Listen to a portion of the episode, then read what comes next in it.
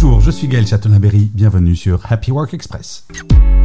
Dans une étude réalisée par Zeti, 76% des travailleurs disent avoir déjà connu le licenciement. C'est impressionnant, n'est-ce pas?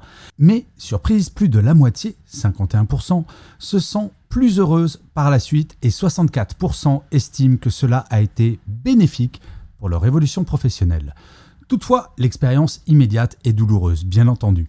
75% éprouvent de la honte, 64% se sentent inutiles et un tiers préfèrent garder le secret vis-à-vis de leur famille.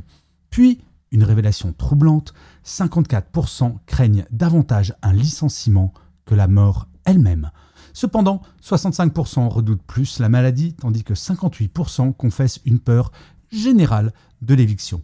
Bref, si cela vous arrive de vous faire licencier, visiblement pour celles et ceux qui l'ont déjà expérimenté, le meilleur Merci d'avoir écouté cet épisode. N'hésitez surtout pas à vous abonner. Vous serez tenu au courant du chiffre du jour de demain.